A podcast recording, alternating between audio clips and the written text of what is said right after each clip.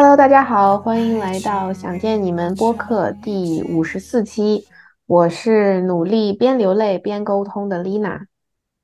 Hello，大家好，我是自我感觉不是很爱哭的公主。Hello，大家好，我是啊、很难哭出来的鬼鬼。那今天呢，大家也听到了，又换了一个主播，哎，Lina 今天来选题跟主持这一期关于聊聊聊流泪的。那我其实为什么想聊这个呢？那可能从上一期我们聊心理咨询，大家也听到，就是我的日常呢，就是倾听一些来访者他们的一些心声。那在吐露心声的时候呢，就难免会有一些眼泪。嗯，那我近期呢，就是会发现我自己对于流泪、对于哭这件事情有一些新的体验，就好像发现我比之前有点更爱、更容易哭了。然后呢，一些很很小很小的事情，就看什么剧都会很容易哭，然后包括看别人哭也会有一些新的体验。所以今天就想来和大家聊一聊关于流泪这件事情。嗯。那首先就想问问你俩，那你们觉得自己让公主刚才说，觉得自己平时不是很爱哭，然后鬼说自己哭不出来，那你们觉得自己一般是个爱哭的人吗？我觉得吧，其实我不是特别爱哭，因为我觉得得看你怎么定义爱哭了。就我之前有一个队友，嗯，希望他不会听这个播客，我觉得他应该不会听。嗯，她是一个女生，然后我就觉得我们队里就是说，让他在一场比赛不哭，比我们队拿冠军还要难，就是因为就是呃，我打飞盘嘛。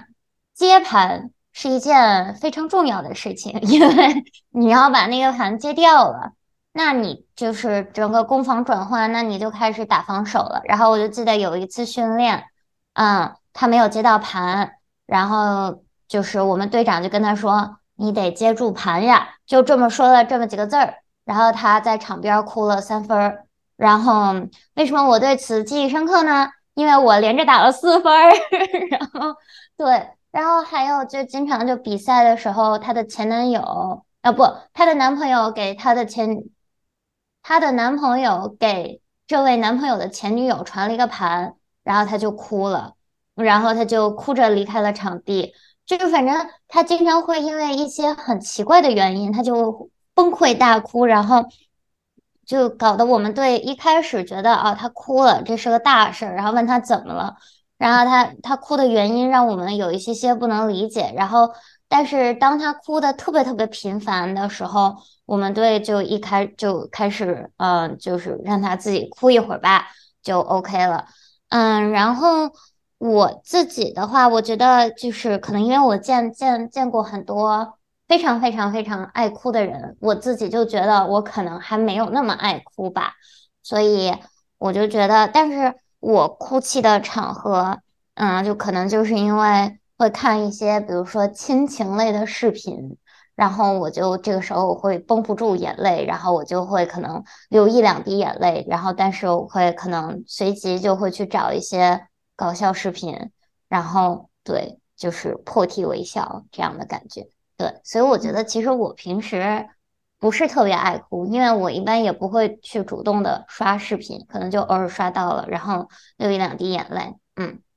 嗯，所以感觉我我其实你刚才说那个呃打飞盘很爱哭的女生的时候，我好像也能想到我生活中就有那种，就大家就会觉得她好像真的很敏感，然后而且他就感觉控制不住自己的眼泪，就是一点点的情绪上的起伏，他就很容易哭。然后这样子的话，大家会给他扣一个“他好爱哭啊，他怎么这么事儿啊，他他他怎么这么敏感啊”这样的帽子，好像我生活中也是有一些的。嗯，我觉得今天可能更想跟你们探讨的是，就是我觉得哭可能很多时候它只是一个表象，那你背后你他在想什么？他为什么这么容易就是情绪起伏？我觉得这个可能是还蛮值得探讨的一件事吧。嗯，那鬼呢？嗯，呃，哭确实它就是一种就是表达形式吧，其实我觉得算。然后先说我自己吧，我自己真的我小的时候好像还挺就是总哭，但是后来后来就是上了高中之后吧，就很久很久都没有哭过，然后就想哭也哭不出来，就顶多就是到一个有一点点鼻子有一点点酸这种程度，然后再再往后就没有了。我也不知道为什么会这样。小的时候可能确实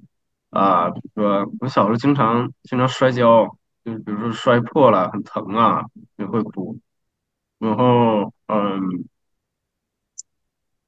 就比如说跟别人吵架，好像有好像也哭过，但是我有点忘了，因为我不是哭的特别多的那种。然后后来之后，像现在的话，就非常非常难哭，就想哭也哭不出来嗯嗯，啊。哎，那我很好奇，最，近最近还真哭了一次，一会儿一会儿可以说，最近行，真哭了一次。嗯，然后然后我想的是我我身边也没有那种特别爱哭的人，就可能有有一个吧，有一个他就是，嗯，他他就是自己的事儿可能倒不会哭的特别多，但他比如说他听别人说了一个什么东西，他会非常非常的共情，然后他开始哭，就这个嗯。人也挺也挺也挺有意思的。嗯确实，嗯，哎，那我很好奇，那鬼就是你刚才说你从小还 好多时候被疼哭的，这也是有点让人心疼。那后来你就是想哭哭不出来的时候，你觉得就是那种是什么是什么，就是抑制住了你哭不出来呢？还是还是说什么感觉那种想哭哭不出来？嗯，我其实我也不知道，这个这个变化实在是太悄无声息的了。那啊、呃我也没有说觉得哭是一件不好的事情，那可能就是我的，可能我 人就人就变，就是就我一个是吧，一个是这个两两个方面说，一个是我觉得很久没有遇到那个真的特别值得让我哭的事情，我自己心里嗯。是觉得很多事情可能就是都有都有办法，我也不至于说让我情绪波动特别大啊。哦，对，可能确实我也情绪波动特别大的时候比较少。嗯，另外一个方面吧，就是就我身边确实也没有那种特别特别愿意哭，然后特别愿意每天都那个表达自己很多情感那种人吧，所以说我也可能也没有被他们影响过。嗯嗯，OK，嗯。我觉得我自己好像跟鬼有点相反的，就是我从小是特别不爱哭的人，甚至就是非常明显的在 hold 住自己的那些眼泪。我妈给我讲过，说她小时候是怎么了，不听话，然后打我，然后我妈把自己打的手都青了，但我就是一下都就是就不出声儿。然后我妈打完，她自己去办公室自己在哭，这样我好像就没有任何反应。然后我就感觉从小就是一个很很爱忍着自己眼泪的人，就是我也不知道为什么，就是就是觉得不能流流眼泪，就有点小男孩的一个性格吧。然后，但是后来我来这边自己开始上大学，就有的时候有一段时间，真的就是真的就是莫名就会。坐在房间里就开始就开始委屈，然后就开始流泪，然后我就想为什么为什么？就是我自己都不知道有为什么那么多负面情绪。然后，嗯，最近的话，嗯，我也是有的时候在咨询室里面，然后听来访讲一些。就是一般情况下都是来访非常的难过，但是咨询师是要保持一个情绪的稳定的，就是他你可以皱眉，你可以哦，但是一般情况下是不太不太哭的，就是就因为全部的重心是在来访者身上。然后，但是最近我就发现有那么几刻，就是我真的好难过，然后就其实就会莫名想到之前很多自己可能忍着没哭的一些眼泪。所以，我最近倒也不觉得自己是爱哭吧，只是我最近觉得我更容易哭了，嗯，然后所以就想来跟你们俩聊一聊。那那其实这么看来，咱们仨我感觉其实都都没什么，就是不是那种眼泪很多的人，就是平时可能有一些负面情绪的话。哎，那我想问一下你们，那就是那比比如说平时你们常有的一些负面的情绪感觉会是些什么？比如说是很容易生气呢，还是那种就是很容易委屈，然后难过，然后自己默默那种感觉？你是说就是平时负面情绪的表达是什么样子嗯的？嗯嗯，对的嗯，对的，对，我觉得我其实可能一般来讲，我都是一个比较跳的人，所以我一般负面情绪不会特别特别的大，一个以一个特别大的形式来表现出来。但是我觉得我可能有负面情绪的时候，我反而会有用一种开玩笑的方式来说出来。就比如说我上周末打了一个比赛，然后。嗯，就是会遇到一些非常不公平的一些 call，我不知道这些 call 要怎么 翻译，就是别人就比如说会，嗯，说，那你犯规，啊，对，就是犯规，然后别人可能会就是说我犯，就是说我违反了这个嗯某项规则，但是作为一个曾经的国家队运动员，是是我在我可是有那个就是规则的那个证书的，我没有犯规。这这个时候我就是，然后我们队大家都会为，就是包括就是那整个队他们的飞盘精神就非常的差嘛。然后我们队里就有在讨论这件事情的时候，就很多人就是会为场上的运动员鸣不平啊什么的。然后这个时候就是队长就在极力稳定大家的情绪。然后我作为其中的那个队的受害人之一，然后队长在问大家我们需要怎么面对这件事情的时候，然后我就特别大声说 “punch them in the face”，然后就整个队就开始笑，就是帮，我就觉得虽然我是那个受委屈的那一方，但是我觉得生气或者就是这些都是没有任何意义的。那你不如在在大家都很 down 的时候，你们还要继续打这场比赛，就必不如就将它以一种开玩笑的方式把它给消解掉，就自己也开心一点儿，然后大家也都开心一点儿。所以我觉得我负面情绪的表达一般，尤其是在这种公共场合吧，我肯定不会以一种就是像哭这种方式来表达出来吧。我觉得，嗯。我感觉公主是那种就是在公共场合，如果是别人之间的矛盾，就像你刚刚描述这种，你是你是蛮会，就是就是要开玩笑，或者说就是直接往上冲了，就是那种。但我感觉你平时你你你还就是你会你会你会你会很就是 shut down 的一个一个状态。如果当你有一嗯，些状况的时候，嗯，是对，一般以一般我我对你的了解。嗯，确实，我一般就是这种有很负面情绪的时候，我一般就我也不会跟别人说，就是可能就自己自己解决一下了。对，嗯，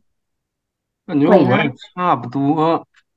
啊，我其实我也不知道我到底现在是怎么样，但是我想，我觉得比较好的一个想法啊，就是我想变成这样，就是就是希望自己多直接一点吧。就是假如说我是对对具体某个人啊，对具体某个人是他他他烦到我了啊，我是我是想最好，就我现在觉得比较好的是我最好直接跟他说。就是就是假如说啊，我他把我这个气到了，然后我又自己自己特别憋屈，然后啊，就自己内部内部消化嘛，我就觉得实在太累了，而且很不很不公平，对于我来说，那你凭什么你干了一个不对的事情，完了只有我一个人在这儿难受啊，对不对？那我不可能，我不可能说这个啊，就都我自己承受，我觉得这个这个不好。假如说别人要真的。就是干了什么事儿，我现在我是觉得比较好，直接跟他直接跟他说，就直接一点，直接一点啊，要不然就特别太内耗了，实在不行，就是就太内耗了。跟别人说的话，一个方面是可能可以解除一些误会，另外一方面就是如果真的是有问题的话，就这个事儿那就也解决了呗，就总比自己憋着要强一点。我原来是是不太愿意说的，后来就是这两年吧，这两年在在改变这个过程中啊。其实就是，嗯其实就是原来可能就是还是啊、怎么说呢？啊、为别人想太多嗯或者说就是就是这个表达就是觉得可能有点有限吧。慢慢慢慢慢慢这样的话，我觉得反正我是，所以说我就没哭，一般都就那个能抒能抒发出去就抒发出去了，没有什么想不太开的了。嗯嗯。我发现，对，就是其实不管是哭还是怎么，就是其实总是会有一个应对的方式嘛。当你应对负面情绪的时候，然后我发现我一个很惯用的模式，我觉得这个模式还是公主点出来的，在我好好多年前，就是假笑，就是嗯当我其实很尴尬，然后是有一些被挑战，然后被 offend 到的时候。就会有一种非常特殊的微笑，然后就是苦笑。就别人 别人看起来是在 Lina 是在笑，但是我觉得就是就是了解我的人知道，其实它是一种苦笑和一种掩饰。然后，嗯，但是我连我自己都很难区分这个差别，所以有的时候我就我现在能能意识到，很多时候在很多场合，我那个笑其实很是有一些违心的。然后我发现我现在也是，嗯，可能跟鬼比较 resonate 的一点就是，我也是在想怎么样表达这些真的不爽的时候，就因为你老笑老笑，别人真的不知道你不开心啊，就是你还是会还是需要让别人知道。但是我又发现，当我试着去沟通的时候，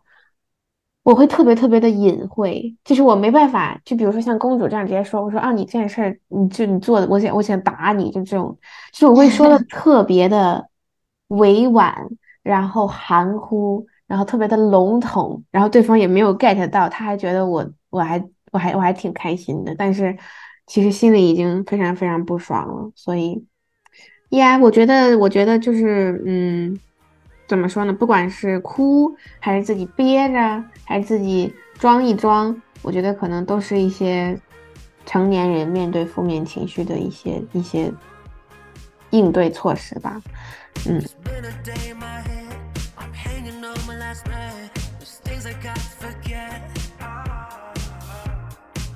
catching up with it lately. Spinning out a bit crazy. Know you're feeling the same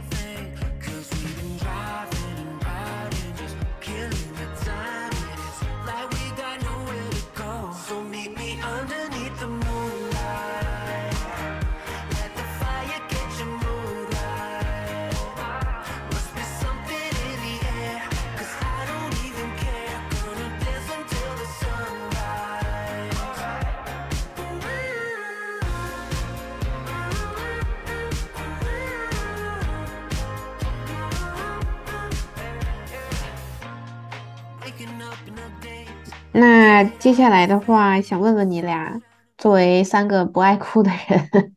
上一次你哭大概是什么时候呢？嗯，我的话，这个就比较搞笑了，就是因为大家知道我是一个非常不喜欢那种社社交场合的人，然后呢，可能就是我觉得我可能比较容易哭的时候，就是我大姨妈快来的时候，就是有的时候你的荷尔蒙真的会让你的情绪波动起伏会很大，然后我就记得就是有一次，就就那那一次就是，嗯。我跟我们队就是训练完了之后有一个小的一个 picnic，嗯，就是野餐。然后我当时就是我知道我知道有那个野餐，而且我知道我男朋友肯定他想参加那个野餐。然后我就问他说：“你要在那儿待多久？”他就说一小会儿。然后我就说：“OK，一小会儿，一小会儿是多少？”但是我当时我当时就没有问一小会儿是多少。然后等那个我们真正去了那个野餐。就是之后，他跟我说一小会儿是一个小时，我当时我就崩溃了。然后我当时我就在那个野餐的一整个，就是大家都在边上，大家都坐在一起，然后我一个人坐在一边儿，我谁都不嘚儿。然后我就是，就大家也看出来了我的情绪不对劲，然后他也看出来了，然后他问我，就是他很想把我，就是加入到他们的整个对话里，然后但是我就是拒绝沟通。我当时就是整个一个，就是所有人都 看得出来我心情不好。然后等回家的时候，我跟我男朋友，我就跟他就是，我当时就特别特别的委屈，我就说你跟我说一小会儿十一个小时是吗？你觉得我的时间不是时间吗？然后我在跟他说这个的时候，我掉了几滴眼泪。然后，但是后来我觉得，但是我觉得这件事情可能就是也解决了吧。就是他就跟我说，确实是他的问题，他应该跟我嗯，在之前，就是在之前就是嗯，清晰的描述一下他大概就是多久时间，然后或者就是就是反正至少我们应该有一个中间点。但是反正这个就是我上一次哭我的一个印象，然后后来就是后来他就总结了，就是每个月到某个时间点的这个星期，他不可以惹我，因为每个月的这个时间点我们两个一定会吵架，就是我大姨妈来之前的一个星期。对，嗯嗯，那你觉得公主你是什么原因掉了这两滴眼泪？就我就是觉得我当这一个小时我都是一个那么。嗯，就是谁都不嘚儿，就是特别特别低沉的一个情绪了，他还没有嗯识别这种情绪，然后并且起身拉着我一起回家，而且我们是最后两个离开那个野餐的人，就让我觉得你明明说了，你明明知道我心情不好，你明明知道我不愿意参加这个场合，然后你还是要最后一个离开，你是不是就是等于说我们两个就是一个在冲突的一个。就是过程，嗯，对，就是一个冲突的一个状态。那我就说，那你为什么就是我同意你参加，并且我陪着你参加了，那你为什么不能提前离开？你待半个小时时间还不够吗？就这种感觉。而且我们一定要最后一个离开，所以我当时确实就是，但我觉得如果我当时情绪没有那么差劲的话。我觉得我是完全可以，也可以表现的好一点，就比如说跟大家就是聊一聊天儿什么的，我也是可以的。但是我当时就是非常非常的想要回家，就是嗯嗯，而且我觉得可能这个眼泪的话，也是再再一次传达给他一个信号，或者说你的整个的那个 down，就是我就是不喜欢，嗯，我就是不想参加，你你就是要体谅，我觉得也是在释放一种。需要吧，嗯，鬼呢？我上一次哭应该是大概两周之前吧，因为是这样，对我在有个情况啊，我在我爷爷去世了啊，然后我本来呢，我本来是呃一开始也没有哭，然后一开始甚至就刚知道的时候，其实也没有特别大的那种真实感吧，然后后来我妈给我发了一个。他骨灰盒的照片儿，然后我就一下子就特别难过，我觉得这个事儿就就一下太真实了，非常有冲击力。我觉得那时候我还没哭，我只是非常难受，但是还没哭。然后，呃，然后又过了两天，有一次我睡觉，睡觉我就梦到梦到我爷爷了，梦到我跟他一块儿吃饭，他还跟我说话，然后还跟我说希望我以后越来越好。嗯，因为因为就是我上次见到他的时候，他已经就是就很难，其实很难再说话了，然后整个人就状态也特别特别不好，就很长时间是在昏迷，然后他就是就是就是很久没有跟我就是这样这样跟我说话了，就那么开心嘛。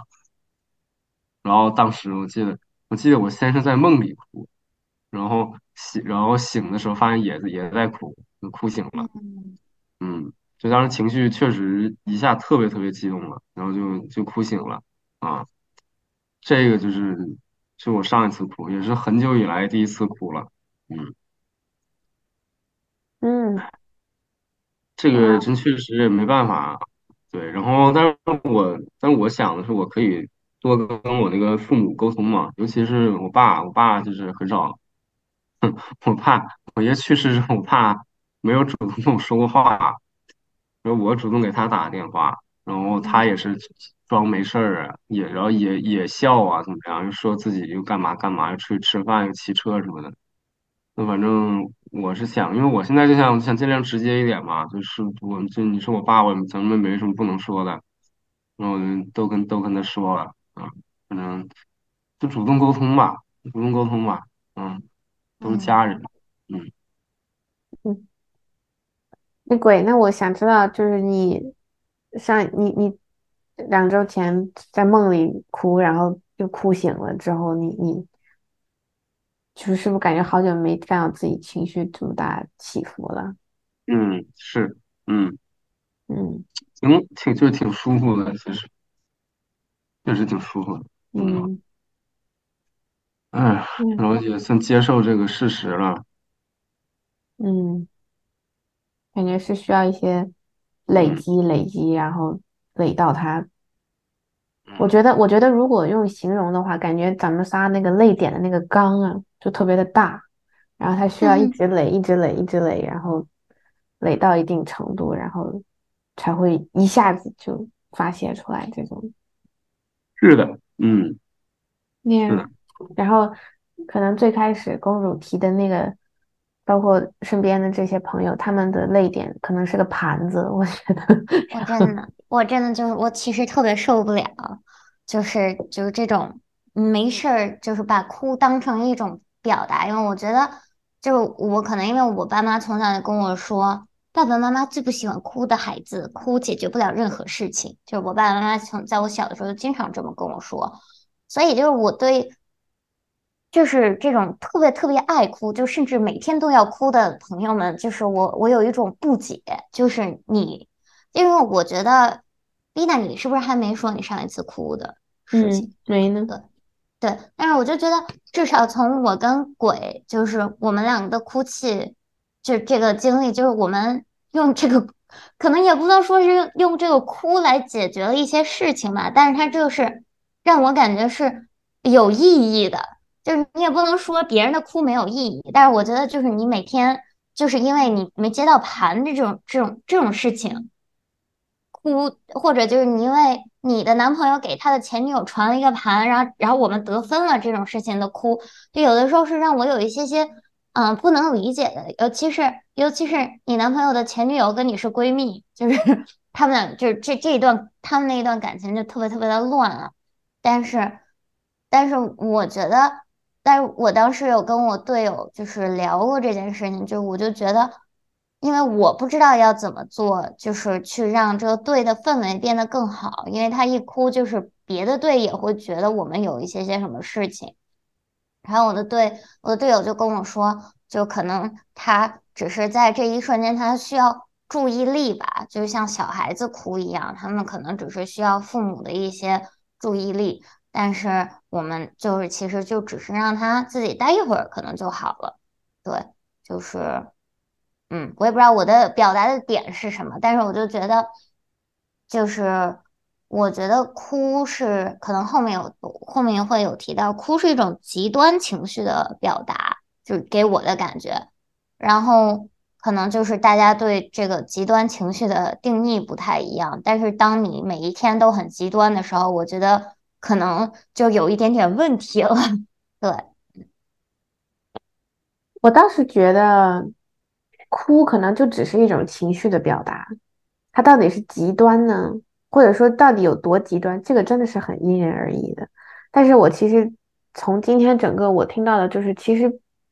其实真的就是这种情绪表现背后真的是有非常非常强烈的一些呼喊，就是比如说公主她她的那个嗯、呃例子里面。我觉得就是一种需要被被看到，然后需要被照顾到，然后鬼鬼的这个故事就是让我蛮难过的，就是一种 grieving，就是叫什么呀？嗯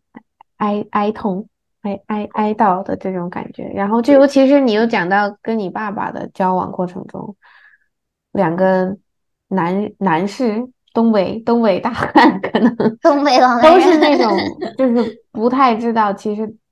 怎么来表达，然后怎么来面对这种很大的情绪的时候，我觉得反而让我觉得是一种提醒。就是我觉得可能我们真的从小就是就是大家都莫名其妙，家长的家长都被教育的就是不要老哭，哭解决不了任何事情。然后，所以我们看到很容易哭的人，其实可能一开始会羡慕他们，但是最后真的是会烦，嗯，然后就会，我觉得是会忽视掉自己很多时候想哭哭不出来，或者说哭的时候的那些需要。我我自己是觉得，就是好吧，我先说一下我上一次哭吧，好吧，别老在这分析了。哎呀，丽娜真的是 行，我在这，我上一次哭呢，嗯，很巧，就也是两周前。然后我是因为，嗯，最近在准备升 PhD 的事情，然后，嗯，其实整个过程都特别的痛苦，就是又一次的申请，然后呢，这一次又是这种。有点孤军奋战，而且是几个月前才做的。就是我一直都觉得，我前二十多年都觉得自己不会走这条路，然后突然就觉得，哎，好像还是可以试一下。然后再加上主要的感觉就是，嗯，我爸妈一直在耳我在我耳边捣鼓叨捣鼓叨，说这件事情怎么怎么怎么对。然后，呃，虽然不是那么的确定，但是在众多选择下，感觉是最正确的一个选择。然后我我一开始就就就是会有点疑惑，就是觉得你们也不了解这个领域，不了解这个行业，为什么就觉得它一定是很正确的呢？但是直到有一天，我实在是，就是我因为我我基本上是带两周两天会跟他们视个频，然后说一说我最近在发生了什么什么事情，然后他们就会也来给我做一些指点，说啊最近啊赶赶紧看博士的项目啦，跟老师聊啊什么什么的。然后我突然我就实在是受不了了，就是我就觉得，嗯，就是我一边哭一边跟他们说，我说，我觉得你们就是在赶鸭子上架，然后在，嗯，一直在逼我，甚至，然后，嗯，就是那种，就是就是我我自己会说，我说我觉得这件事情是我自己要做的一个选择，然后它其实是一个，是一个选。他他本来是个选择的，就是可以做也可以不做，但是现在他们，我觉得他们也不是故意的，只是他他们给我那个时候的我的感觉就是，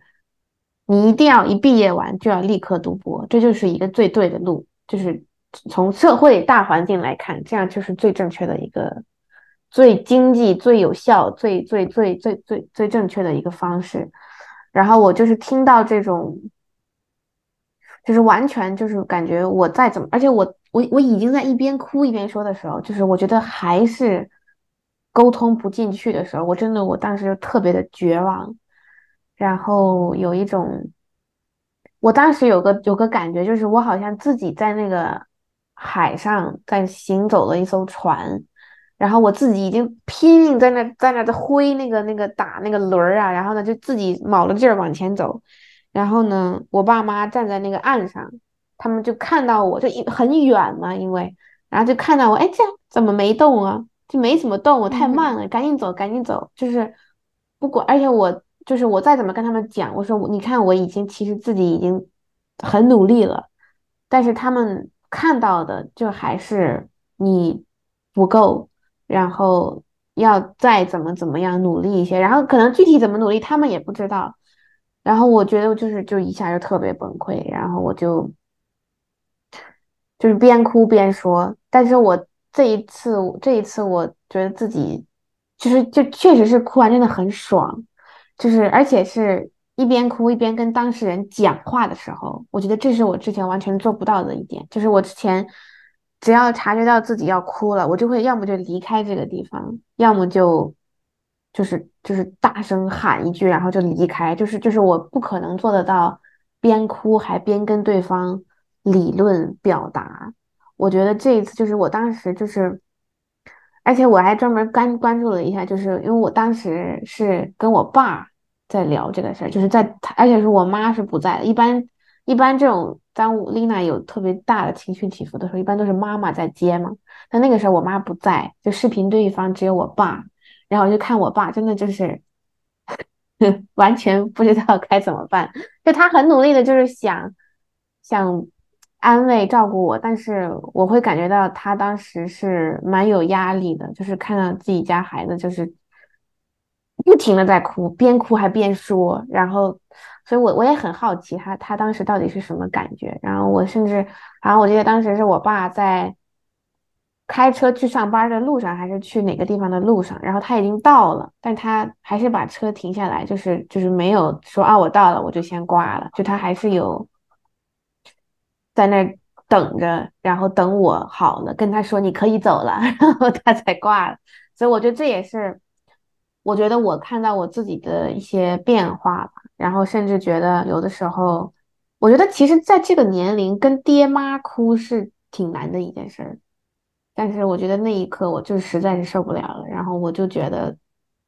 我要我就是非常非常想表达我自己，然后反而我觉得那样哭了一次之后，我现在觉得的确是没有解决事情，但是我觉得对于整件事情的推动起了很大的一些助力，就是让我们两个人在之后。在双方都有了很多很多的反思，我觉得这个事情是让我觉得，我第一次觉得眼泪其实是一个非常有力量的事情。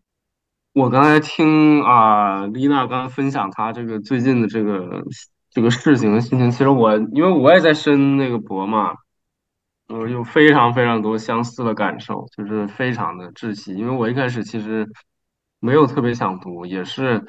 啊，就周围的人呢，跟我一遍一遍重复说那个啊，这就是一个最好的选择。现在这个啊，你你你再你再忍这几年，以后你就工作就很好找，什么事儿好像自然而然都解决了。就是，就我也我也知道他们说的可能确实是真的吧，但是就是就是尤其啊，我我一我一个家长还跟我说，你能不能明年，你能不能现在第二年不读了，你直接去读博？我特我就特别的就受不了，我觉得我真都快憋死了。就是我真一直也是，我也挺累的。我们这个这个项目有好多事儿，然后就我感觉就是他俩反正就是已经就就是很早就是很早很早就已经不想我我是怎么想的了，基本上就是想这个就是看我们最后结果怎么样啊。所以就真的就是我这累累的不行，然后也很那个。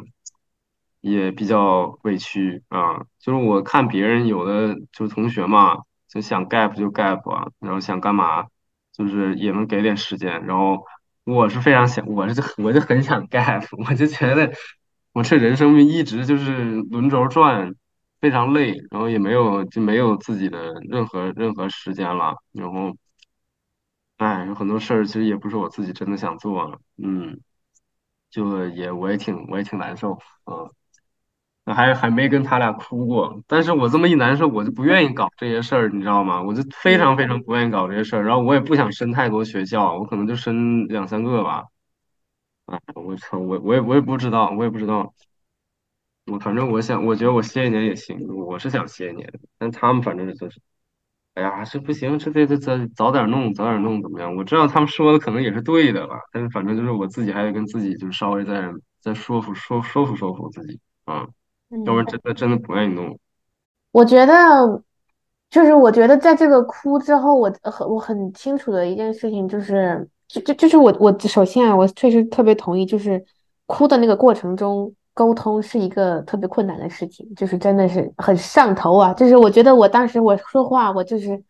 说不清楚，我当时特别想说，我好希望有个咨询师在我边上，你知道吗？就是就我觉得他能很清楚的理解，然后帮我传达给我爹，但是。就是我就是上头那一刻，我觉得是是真的，就是沟对于沟通这件事情，他的确就是为什么很低效呢？就是他他不清楚，然后大家都很不不理性吧。但是之后我发现，我表达出来之后，我可以很安全的、理性的跟他讲，我说我觉得现在你给我的感觉是你想让我读，但是只有我自己，但是申请的人是我自己，之后读的人也是我自己，我只有必须自己想清楚我想读什么。然后我我我为什么想读？我到底是为了找到一个好工作，还是怎么怎么样？就是我必须得自己把这件事情先想清楚之后，我才能自己有动力的在自己看我要做什么样的事情，我要找什么样的资源。我觉得这个这个是我哭之后理性的给我爸，我真的给他发了个一段文字，你知道吗？我说我平复了一下，我的天，平复了一下，这些是我想说的话，然后我给他发过去。就是，就之后我觉得，我觉得那个那个之后的那个沟通才是有效果的。但是我觉得前面的那个哭，在我看来是还挺有必要的一件事情，就是它是一种立场的表达，就是我我要去 assert 我自己一些事情，就是包括很多人其实其实其实生气愤怒，它其实也是另外一个极端的情绪的表达嘛。其实愤怒它很多时候也是在要声明一种立场，所以我觉得不管怎么样吧，就是其实哭也好，怎么也好，都是嗯好的。那最后的话，就想跟你俩聊一下，就是你们你们觉得你们是能接受，就是看到别人哭会很紧张或者怎么样的人吗？我觉得分人，就如果你不在乎的人的话，我就觉得赶紧跑路吧。就是 我真的就觉得赶紧远离战场，因为我觉得，嗯，你要离他近一点，可能也不能说带来不幸吧。但是我就觉得有的时候你也不知道他他一般就是我觉得你分他怎么哭，如果他是那种崩溃大哭，他都没有办法表达自己，你站在他边上，你我自己都觉得尴尬。我一般是这种，因为我很难在有别人的情况下崩溃大哭。我一般都是那种，我在哭的时候，我是那种情绪上来，然后之后我再滴两滴眼泪的那种哭。就是如果我在跟别人交谈的话，我很少会有那种崩溃大哭，哭到我没有办法讲话。我一般是我一边非常理性分析的讲话，然后我一边滴眼泪。我觉得这个是我平时。就如果真的是情绪达到一个极高峰的时候，我的哭的一个状态。所以就是如果我看到别人已经哭到不能自已，不能就是把清晰的把他想说的话表达出来的时候，我觉得我还是先先让他哭一会儿吧，就是远离战场，然后等，然后再回来。就是如果真的这个人跟我关系很深。那我可能就是会等他哭完了，我再问他